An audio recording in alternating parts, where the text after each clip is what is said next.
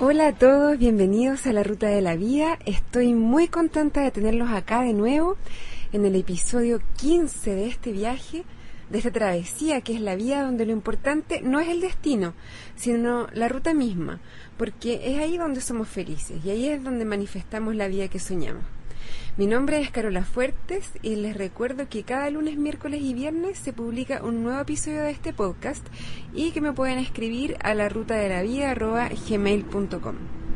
El tema de hoy es dar y recibir y nosotros siempre lo relacionamos con la vida que soñamos. Yo creo que si me estás escuchando, lo más probable es que seas un dador o una dadora.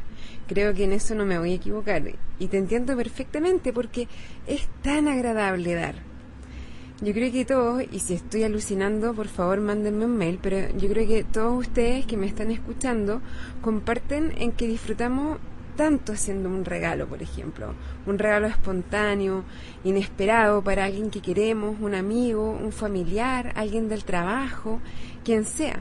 No tiene que ser algo material necesariamente, puede ser un cumplido, un deseo, un favor, palabras de ánimo, etcétera. Nos encanta dar y hacer felices a los demás. Y además lo hacemos desinteresadamente, sin esperar algo a cambio. Y eso está muy bien. Pero ¿qué pasa a la hora de recibir? A muchos nos incomoda recibir sin dar nada a cambio. Es como si en nuestra sociedad no está aceptado eso. Se nos enseña desde chicos que si recibes algo, tienes que dar algo a cambio de inmediato. Y si no puedes, no debes aceptar lo que te están dando. Yo digo, ¿cuál es el problema? Todos sabemos que esto de dar y recibir son, son como dos caras de la misma moneda, ¿o no? Y que hay que saber hacer las dos cosas, tanto dar como recibir. Para que nosotros podamos dar, que tanto nos gusta, tiene que haber gente dispuesta a recibir, porque si no, no podríamos dar nosotros. Por lo tanto, también nosotros tenemos que saber recibir, para que quienes nos dan también puedan sentir la satisfacción de hacerlo, ¿o no? Es un flujo constante que tenemos que preservar. Al parecer la preocupación está como en no querer quedar en deuda con la otra persona, pero para mi gusto eso es un rollo mental nada más. Muchas veces basta un gracias para cerrar el círculo. Con un gracias de corazón ya queda balanceada la relación. Incluso con la satisfacción que siente el que da, ya queda balanceada la, la relación.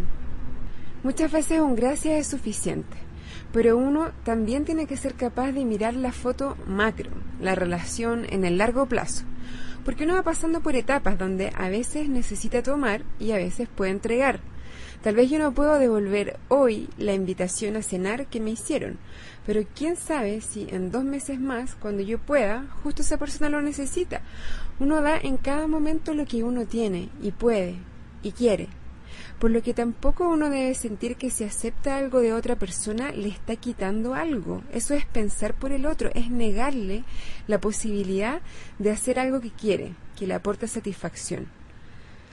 Tal vez en el futuro yo voy a poder aportarle algo que necesita a esa persona. Puede ser que yo hoy esté en la situación de que necesito que mi amiga me escuche tal vez estoy pasando por un problema con mi pareja o en el trabajo, lo que sea, y necesito a alguien que me escuche y me aconseje. Pero eso no significa que tengo que pagarle de inmediato de alguna forma, o regalarle algo, o retribuir de ninguna manera en ese momento. De eso se trata la amistad. Es un baile constante entre dar y recibir. Si en algún momento en el futuro mi amiga se encuentra en una situación parecida, ahí voy a estar yo para ella. Yo pienso que es un deber dar todo lo que uno pueda. Todo lo que tienes, todo lo que eres, te fue dado como regalo. Y es un deber compartirlo con los otros, con los que lo necesitan. No debes tener miedo de que si das te vas a quedar sin algo o, que te vas a quedar con menos, porque todo lo que uno da se devuelve aumentado varias veces. Si tienes abundancia de algo, para mantener el flujo en movimiento, tienes que compartirlo por ejemplo, si tienes abundancia de alegría, compártela para que todos a tu alrededor se beneficien de tu alegría. Si tienes abundancia de dinero, lo mismo, compártela y vas a ver cómo se te devuelve aumentado. Y ojo que esto funciona con lo bueno, con lo bueno, tanto con lo malo, por lo que hay que tener mucho cuidado con lo que estás entregando. Si entregas crítica, se te devuelven críticas. Si entregas amor, se te devuelve amor. Si regalas alegría, se te devuelve, adivina qué, alegría. Pero si repartes desconfianza, mala leche, insidia, se te devuelve lo mismo. Por lo tanto, puedes aprovechar esto para atraer a tu vida lo que tú quieres. Por ejemplo, si quieres encontrar un mejor trabajo, ayuda a otros a encontrar un mejor trabajo. Si quieres reconocimiento, reconoce a otros. Si quieres alegría, entrega alegría. Si quieres cumplir tus sueños, ayuda a otros a hacerlo. Es sorprendente cómo se te devuelve, pero tienes que estar abierto o abierta a recibir.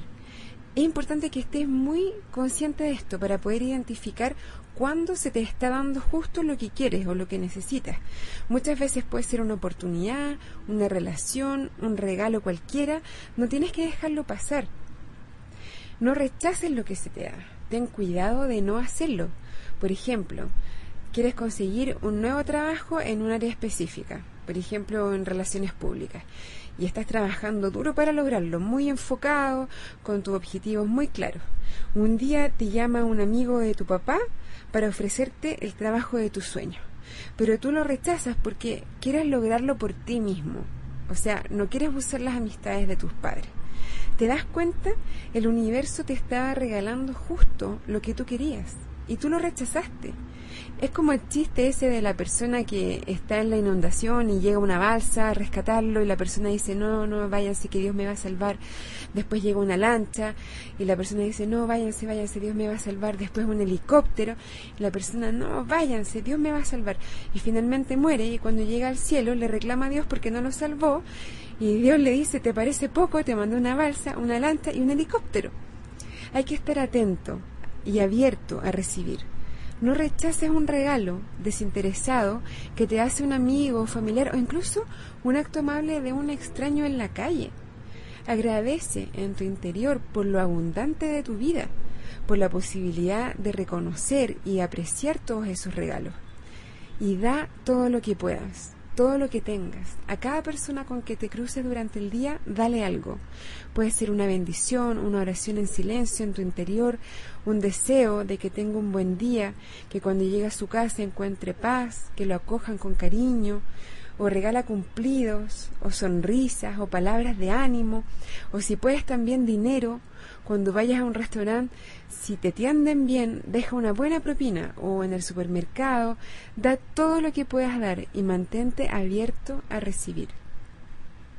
Bueno, yo les he comentado que no me inclino por ninguna religión en particular, pero hay una oración de San Francisco de Asís que me gusta mucho porque habla de dar, de dar todo lo que uno pueda y también de recibir. Y aquí la quiero compartir con ustedes. Señor, hazme un instrumento de tu paz donde haya odio, que lleve yo el amor. Donde haya ofensa, que lleve yo el perdón. Donde haya discordia, que lleve yo la unión. Donde haya duda, que lleve yo la fe. Donde haya error, que lleve yo la verdad. Donde haya desesperación, que lleve yo la alegría. Donde haya tinieblas, que lleve yo la luz. Oh Maestro, hacer que no busque tanto ser consolado, sino consolar, ser comprendido, sino comprender ser amado como amar, porque es dando como se recibe, perdonando que se es perdonado y muriendo que se resucita a la vida eterna. Bueno, ya llegó la hora de despedirme.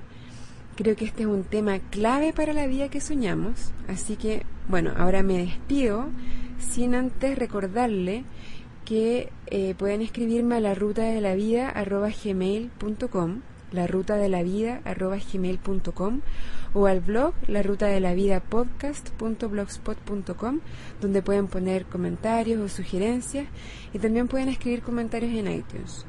Ahora los dejo, den todo lo que puedan, estén atentos a recibir y como siempre, buen viaje.